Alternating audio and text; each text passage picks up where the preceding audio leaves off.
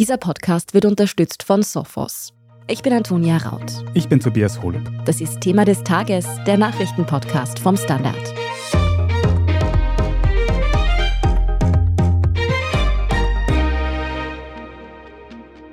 Zu wenig Spitalsbetten, überarbeitete Ärztinnen und immer weniger Pfleger. In Österreichs Krankenhäusern herrscht aktuell Alarmstimmung. Die Klinik Otterkring in Wien hat deshalb bereits eine sogenannte Gefährdungsanzeige eingebracht. Sie warnt für den kommenden Sommer vor einem drohenden Ausfall ihrer Notaufnahme. Wie schwierig die Arbeit unter solchen Bedingungen ist, das haben wir einen betroffenen Arzt gefragt. Wir sprechen heute außerdem darüber, woher diese strukturellen Probleme im Gesundheitswesen kommen und was passieren muss, um die Versorgung weiter sicherzustellen. David Krutzler, du bist Chronik- und Innenpolitikredakteur beim Standard. In der Klinik Otterkring in Wien hat es vor kurzem eine sogenannte Gefährdungsmeldung gegeben. Kannst du für uns erklären, was das genau bedeutet? Also eine Gefährdungsanzeige ist eine Maßnahme des medizinischen Personals.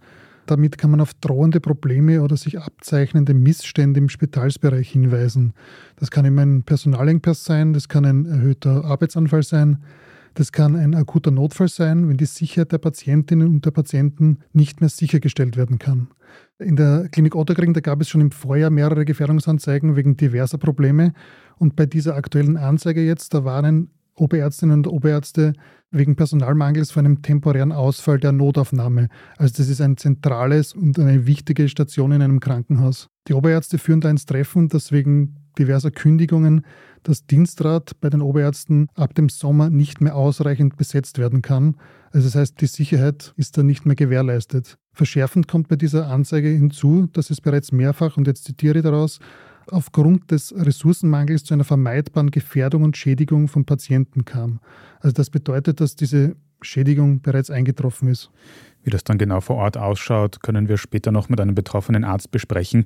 Aber dieses Problem, das du da jetzt in Otterkring beschrieben hast, ist das ein Einzelfall oder gibt es das in ganz Österreich in allen Krankenhäusern immer öfter? Also dieser massive Personalengpass in den Spitälern, der betrifft ganz Österreich und schauen wir ein bisschen über die Grenzen. Er ist auch europaweit ein riesiges Thema. Wenn man da zum Beispiel die Berichterstattung auch aus anderen Ländern liest, besonders brisant aktuell eben die Situation in Großbritannien. Da streiken Zehntausende Assistenzärzte. Da geht es auch im Hintergrund um eine bessere Entlohnung etc. Also ähnliches, was uns vielleicht hoffentlich nicht drohen könnte. Aber jetzt zurück nach Österreich. Ja, die Probleme, die verschärfen sich eindeutig. In der Wiener Klinik Donnerstadt, ein anderes Beispiel, da muss die gesamte Neurochirurgiestation schließen. Bereits ab Juni oder im Juli übersiedelt der Betrieb in die Notaufnahme. Das ist eine Notfallmaßnahme, weil es dort zu wenige Pflegekräfte gibt. In der dortigen Neurochirurgie sind aktuell nur 13 von 19 Dienstposten bei der Pflege besetzt. Und insgesamt müssen 20 Prozent der Betten im gesamten Spital gesperrt werden, weil es eben so wenige Pflegekräfte gibt. Und wie kommt es jetzt zu diesen Problemen? Gibt es einfach zu wenig Spitalsärztinnen und Ärzte in Österreich? Also das Bild, da muss man differenziert beobachten. Da kann man nicht einfach sagen Ja und Nein. Also einerseits ja, es gibt einen massiven Ärztemangel in Spitälern, vor allem jetzt, wenn man aufzählt, in der Notfallmedizin, der Unfallchirurgie. Engpässe gibt es in der Anästhesie bei Kinderstationen oder in der Kinder- und Jugendpsychiatrie zu beobachten. Also da hat man schon auch Beispiele gehört in den letzten Wochen und Monaten. Andererseits verfügen aber auch andere Spitäler über genügend medizinisches Personal. Weil aber der Pflegeengpass auch dort dramatisch ist, müssen trotzdem Betten gesperrt werden, weil die nicht mehr betrieben werden können. Also es gibt zu wenig Ärzte, zu wenig Pflegerinnen und das heizt so einen Kreislauf an. So ist es genau. Das muss man eben gesamthaft und differenzierter beobachten. Also nur nach Zahlen jetzt betrachtet, da sollte es in Österreich ja genügend Ärztinnen und Ärzte geben. Sie sind aber eben nicht alle dort tätig, wo sie gebraucht werden. Zudem dürfte zuletzt auch eine Abwanderung vom Spital, wo es wirklich hardcore zugeht, in den niedergelassenen Bereich als Wahlärztin oder Wahlarzt stattgefunden haben. Mein Kollege Walter Müller hat gestern mit Helmut Samonik gesprochen. Er ist Rektor der Uniklinik Graz und der sagt, dass sich das österreichische Gesundheitssystem in einer, Zitat, Abwärtsspirale befindet. Wenn da nicht schnell gegengesteuert wird, drohe das System zu kollabieren.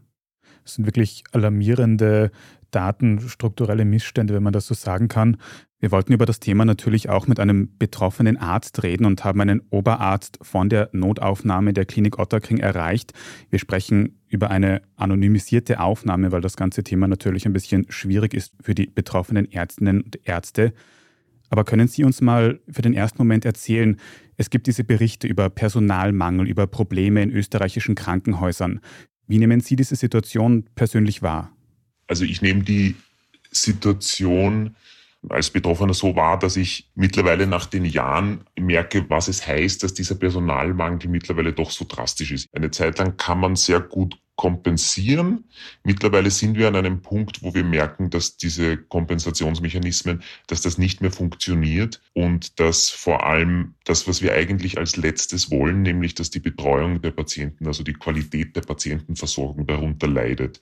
Und also für mich persönlich wird es ab genau diesem Zeitpunkt schwierig, das auch zu vertreten, wenn ich merke, dass die Patientenbetreuung, die Qualität der Versorgung darunter leidet. Das ist im Moment das größte Problem. Dahinter stehen natürlich noch viele andere Probleme, so wie, dass wir auch das Problem haben, natürlich zukünftiges Personal auszubilden. Es ist gerade dafür einfach auch keine Zeit mehr da, junge Kollegen hochwertig qualitativ so auszubilden, dass die in Zukunft eine gute medizinische Betreuung gewährleisten können. Auch das ist einfach eingeschränkt. Aber im Vordergrund steht im Moment einfach die Patientenbetreuung. Wie wirken sich diese Engpässe denn auf Ihren Arbeitsalltag konkret aus? Ich bin selber in der Oberarztposition im Moment gar nicht derjenige, der immer direkt am Patienten arbeitet, sondern ich übernehme in der Klinik Otterkring als eben einer der Oberärzte vor allem eine sogenannte Supervisionstätigkeit und diese Kommunikation nach außen. Also Kommunikation nach außen heißt, dass ich mit der Rettungsleitstelle telefoniere. Die rufen mich an, die rufen uns an und fragen, ob sie mit Patient XY zu uns fahren können, der sich mit diesen Beschwerden präsentiert. Die Patienten werden bei uns von Kolleginnen versorgt, teilweise von erfahrenen Allgemeinmedizinern, teilweise von ganz jungen neuen Berufsanfängerinnen. Und ich mache diese Supervision, das heißt die Letztverantwortung, die Entscheidung, was passiert mit dem Patienten. Ist das jemand, den wir an der Notaufnahme evaluieren und nachher wieder nach Hause schicken können? Oder ist das jemand, den wir stationär aufnehmen müssen, den wir auf die Intensivstation transferieren müssen? Und die Hauptprobleme, die ich in meinen Diensten wahrnehme, sind einerseits, und das ist wahrscheinlich für das Team und auch für mich am belastendsten, dass wir nicht die Möglichkeit haben, Patienten beispielsweise stationär aufzunehmen. Also es gibt für gewisse Erkrankungen Risikoscores, Risikoberechnungen, Entscheidungstools, die mir helfen zu sagen, ein Patient, der mit einer Lungenentzündung kommt, ist das ein junger 20-jähriger Patient, den ich damit nach Hause schicken kann mit einem Antibiotikum, oder ist das ein 60, 70-jähriger, sonst noch mehrfach vorerkrankter Patient, bei dem eine Lungenentzündung eine viel schwerere Erkrankung ist, den ich stationär aufnehmen muss, um ihn mit Antibiotikern über die Vene zu behandeln.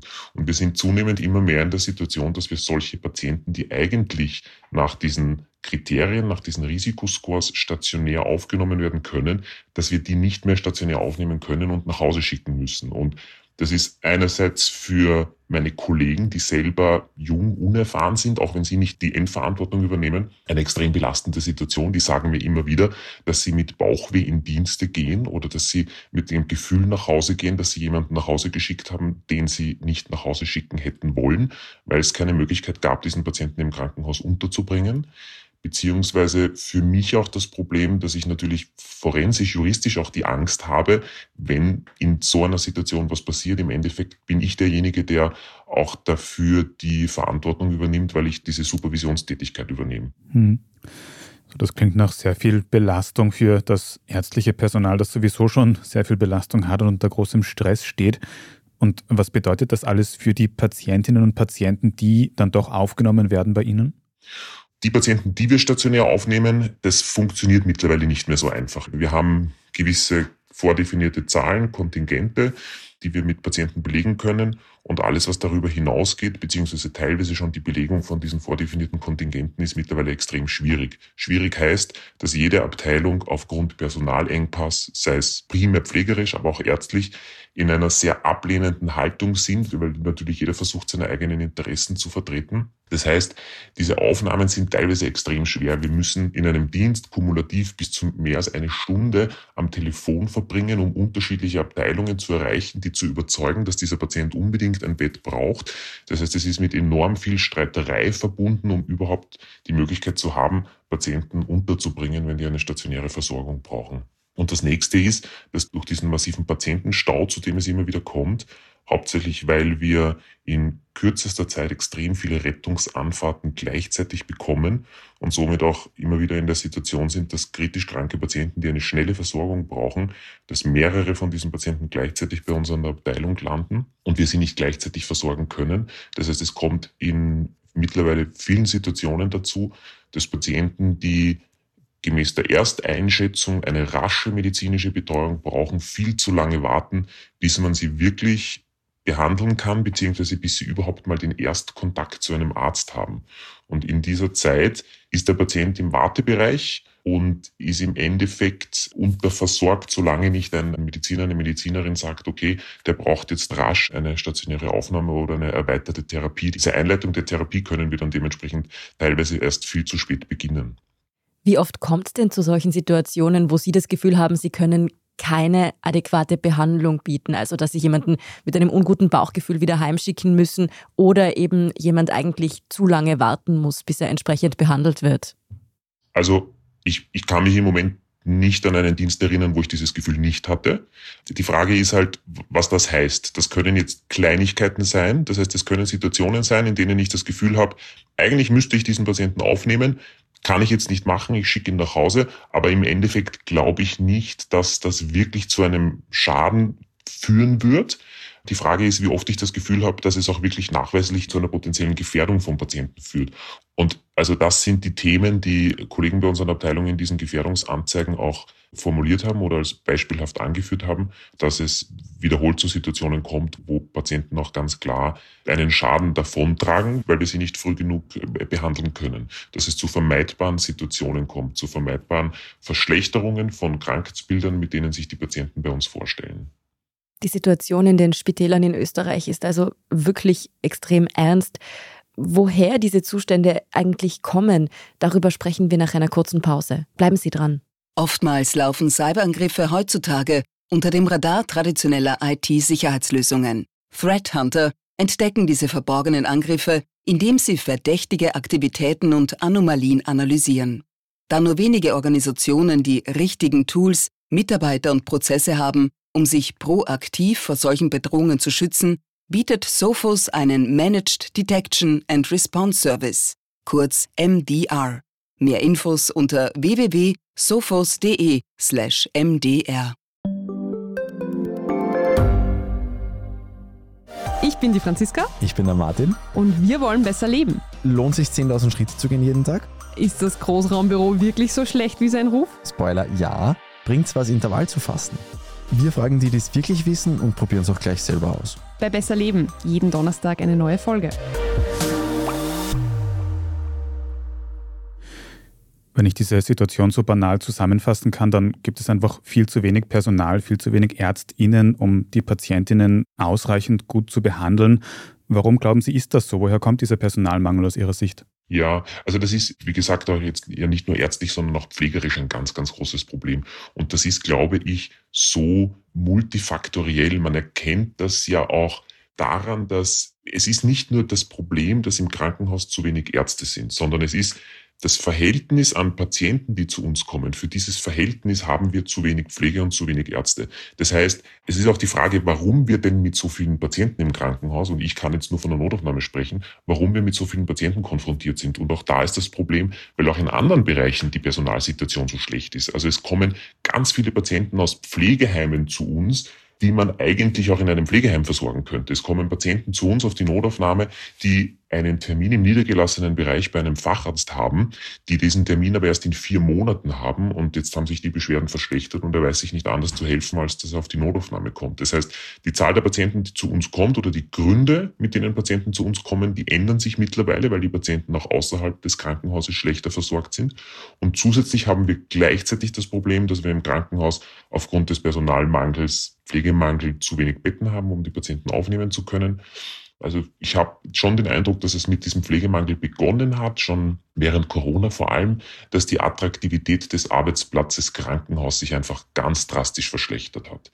Also ich sehe das selber mit Kollegen, mit denen ich spreche, die mir erzählen, dass sie mittlerweile nicht mehr im Krankenhaus arbeiten, sondern im niedergelassenen Bereich Und damit meine ich gar nicht, dass sie jetzt das unternehmerische Risiko auf sich nehmen müssen, eine Ordination zu eröffnen, sondern die setzen sich als Vertretung zu einem Allgemeinmediziner in die Ambulanz oder arbeiten während der Corona-Pandemie als Impfarzt, Impfärztin oder beim Ärztefunkdienst, wo ich auch eine viel geringere Verantwortung habe, weil ich im Zweifelsfall den Patienten immer ins Krankenhaus an die Notaufnahme schicken kann, sitzen in diesen Bereichen, wo ich keine Wochenenddienste teilweise machen muss, wenn ich bei einem Allgemeinmediziner in der Ordination arbeite, wo ich keine Nachtdienste machen muss und wo der Bruttostundenlohn ein eklatant höherer ist als im Krankenhaus. Also es ist für mich eine absolut nachvollziehbare Entscheidung, dass es gerade junge Kolleginnen überhaupt nicht mehr ins Krankenhaus zieht, beziehungsweise junge Kolleginnen, die merken, was sie für Alternativen haben, nicht im Krankenhaus bleiben wollen. Also ich werde selber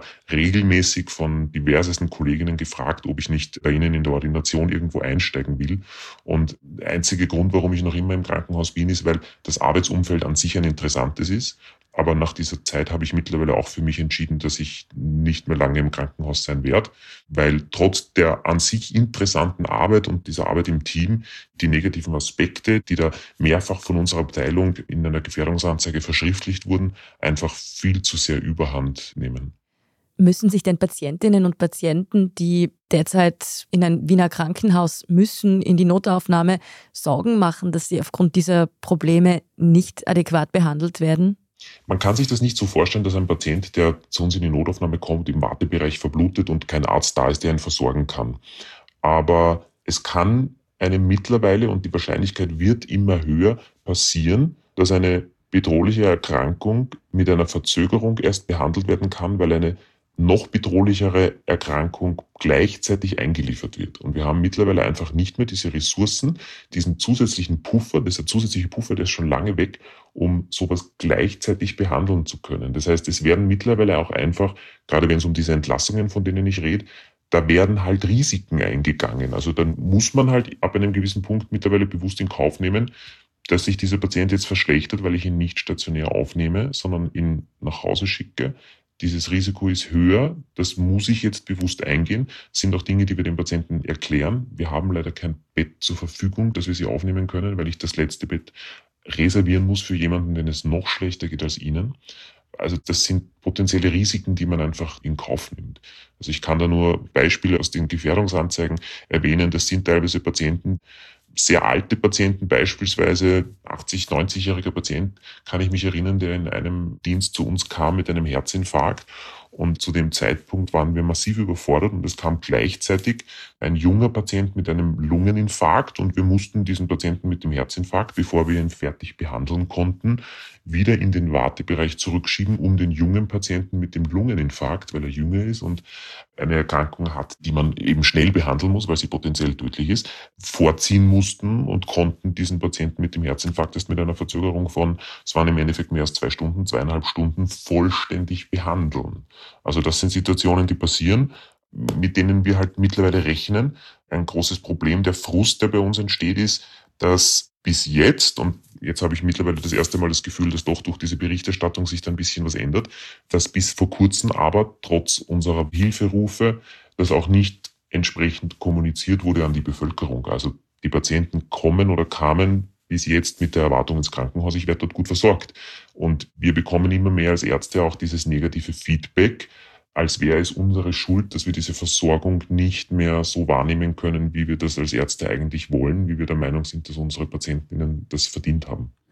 Was wäre denn dann Ihr Appell an Politik, aber auch vielleicht an die Bevölkerung? Was muss sich ändern, damit diese Situation besser werden kann? Also glaube, der Appell an die Politik ist, dass man gewisse Dinge klar kommuniziert, dass man kommunizieren muss, dass die Betreuung im Krankenhaus nicht so funktioniert, wie wir uns das vorstellen. Appell an die Bevölkerung, dass man eine Notaufnahme nur dann aufsucht, wenn man wirklich selber der Meinung ist, dass man eine kritische Erkrankung hat und Notaufnahmen als System auch nicht missbraucht, weil man unter der Woche keine Zeit hat, zum Hausarzt zu gehen und das dann am Wochenende macht oder am Abend macht.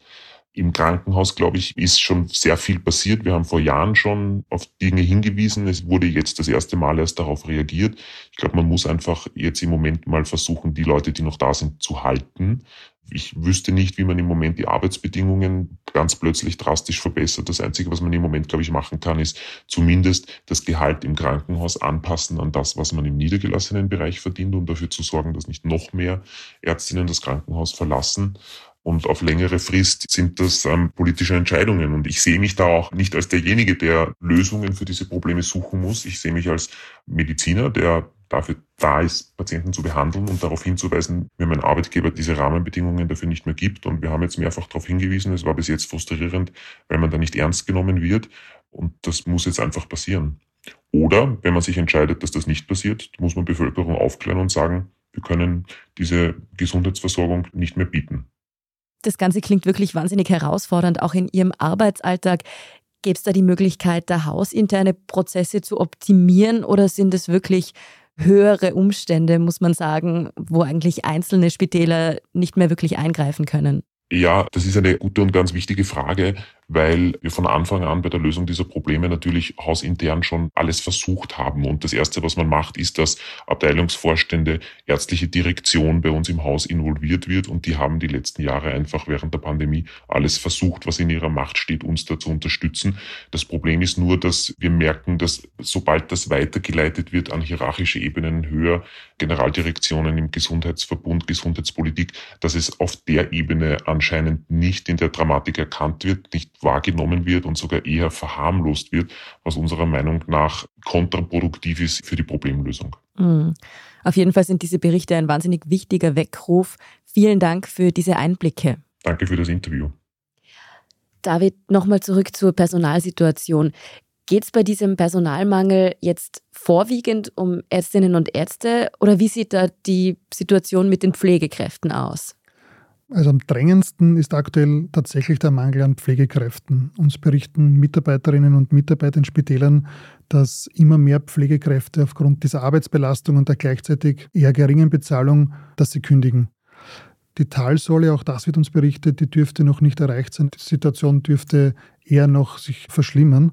Massive Auswirkungen sind aktuell etwa in der Klinik Donaustadt zu beobachten. Dort würde es zwar genügend Ärztinnen und Ärzte geben, um die neurochirurgische Station betreiben zu können, weil es aber zu wenige Pflegekräfte gibt, muss die Station ab Juli spätestens schließen und sozusagen notfallsmäßig in der Notstation dort den Betrieb weiterführen.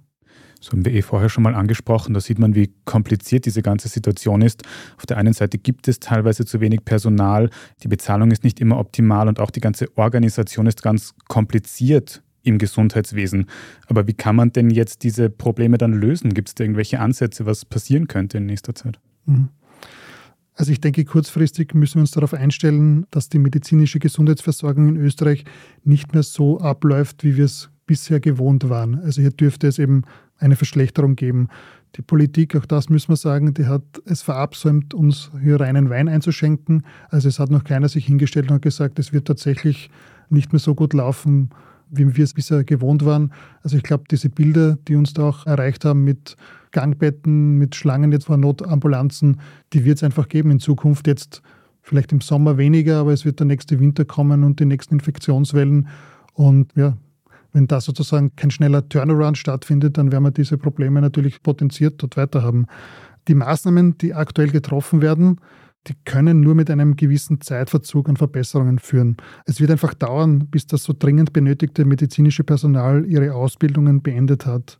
Da kann man die Ausbildungsplätze noch so erhöhen. Und es wird dauern, dass Pflegerinnen und Ärztinnen im Ausland angeworben werden können. Hier befindet sich Österreich auch im internationalen Wettstreit. Also auch andere Länder, die suchen händeringend nach Pflegekräften und Ärztinnen und da wird es einen internationalen Wettstreit eben geben auf diesem Markt. Und dass die Bundesländer jetzt auch untereinander beginnen, sich die händeringend gesuchten Arbeitskräfte abzuwerben, ist da auch kurz gedacht. Das ist auch keine langfristige Lösung. Das heißt, du rechnest eher damit, dass es so schnell nicht besser wird? Nein, kurzfristig wird meiner Meinung nach kein Weg daran vorbeiführen, dass man da finanzielle Anreize schafft. Also jetzt besonders bei Pflegekräften, die herausfordernde Dienste erfüllen müssen. Also das sind Schichtdienste, das sind Nachtdienste, das sind Wochenenddienste. Also in diesen Hotspot-Bereichen die müssen einfach besser bezahlt werden. Vielleicht findet man da ein Bonusmodell etc. Also hier ist die Politik massiv gefordert. Also die Personen müssen sich auch freiwillig für diese Dienste irgendwie melden und eine Steigerung der Attraktivität ist natürlich auch eine Bezahlung. Aktuell laufen zudem die Finanzausgleichsverhandlungen zwischen Bund und Ländern und da wird es auch darum gehen, insgesamt die Personalsituation im Gesundheitsbereich verbessern zu müssen. Vor allem den ambulanten Bereich zu stärken, wie das Gesundheitsminister Rauch jetzt vorhat, das wird es alleine nicht spielen. Wenn das Gesundheitssystem in Österreich weiter funktionieren soll, dann wird sich also was ändern müssen. Das zeigt auch dieser Hilfeschrei aus den Spitälern. Vielen Dank, David Krutzler, nochmal für diese Einblicke. Danke, Antonia. Danke, Tobias. Wir sprechen in unserer Meldungsübersicht jetzt noch über eine vermeintliche Meteoritensichtung über Kiew, die gestern für einige Aufregung gesorgt hat.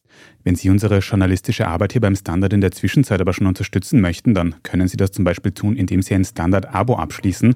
Geht zum Beispiel auch als Pur-Abo für die Website. Oder wenn Sie unseren Podcast über Apple Podcasts hören, dann kann man dort auch wenige Euro für ein Premium-Abo zahlen, uns in Zukunft ohne Werbung hören und sehr unterstützen. Also vielen Dank dafür. Jetzt aber dranbleiben, wir sind gleich wieder da. Oftmals laufen Cyberangriffe heutzutage unter dem Radar traditioneller IT-Sicherheitslösungen. Threat Hunter entdecken diese verborgenen Angriffe, indem sie verdächtige Aktivitäten und Anomalien analysieren. Da nur wenige Organisationen die richtigen Tools, Mitarbeiter und Prozesse haben, um sich proaktiv vor solchen Bedrohungen zu schützen, bietet Sophos einen Managed Detection and Response Service, kurz MDR. Mehr Infos unter www.sophos.de/mdr. Gibt es außerirdisches Leben? Haben Tiere ein Bewusstsein? Können wir durch die Zeit reisen? Es gibt so viele große Fragen, die uns Menschen seit Jahrtausenden beschäftigen. Aber erst jetzt kann die Wissenschaft Antworten darauf liefern. Oder neue Rätsel entdecken. Ich bin Tanja Traxler. Und ich bin David Rennert. Im Standard-Podcast Rätsel der Wissenschaft gehen wir großen Fragen der Menschheit auf die Spur. Wir fragen Wissenschaftlerinnen, was in schwarzen Löchern passiert. Wo die Aliens bleiben. Und die Fusionskraftwerke. Und wo die Mathematik an ihre Grenzen stößt. Rätsel der Wissenschaft. Jeden Mittwoch eine neue Folge. Überall, wo es Podcasts gibt.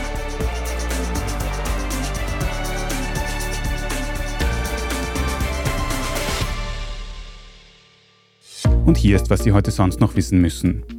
Erstens, über Kiew in der Ukraine wurde in der Nacht auf heute Donnerstag ein Lichtschweif gesichtet, der zunächst für einen Meteoriten oder abstürzenden Satelliten gehalten wurde. Laut ukrainischem Militär wurde dadurch die Kiewer Flugabwehr alarmiert, hat allerdings nicht auf das Objekt geschossen.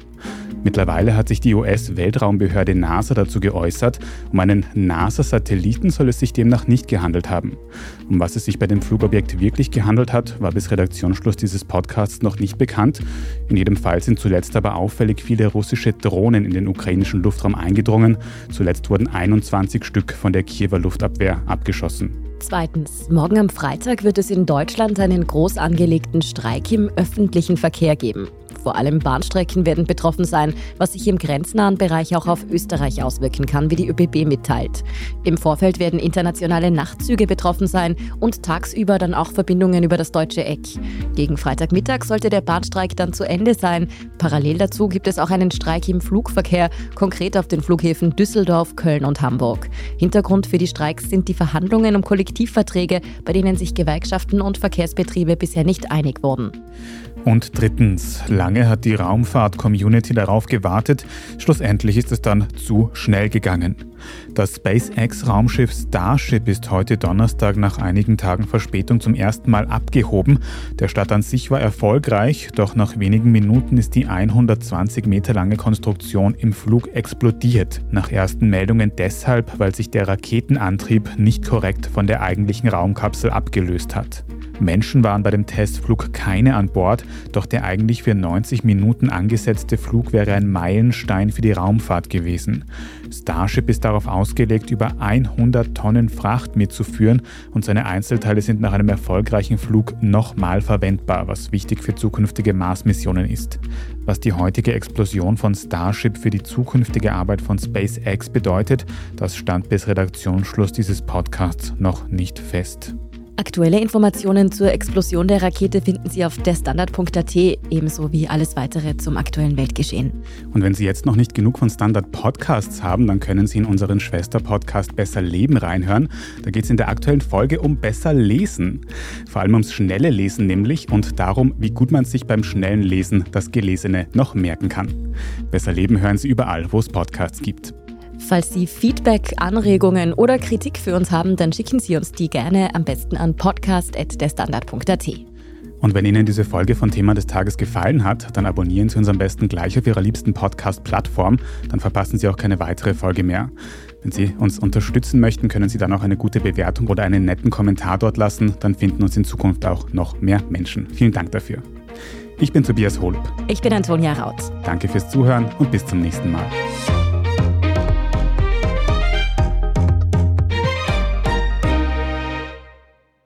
Oftmals laufen Cyberangriffe heutzutage unter dem Radar traditioneller IT-Sicherheitslösungen.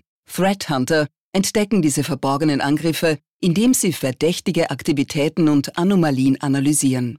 Da nur wenige Organisationen die richtigen Tools, Mitarbeiter und Prozesse haben, um sich proaktiv vor solchen Bedrohungen zu schützen, bietet Sophos einen Managed Detection and Response Service, kurz MDR. Mehr Infos unter www.sophos.de/mdr. Wie viel Geld macht eigentlich glücklich? Werde ich mit Daytrading reich? Und ist jetzt der richtige Zeitpunkt, um in China zu investieren?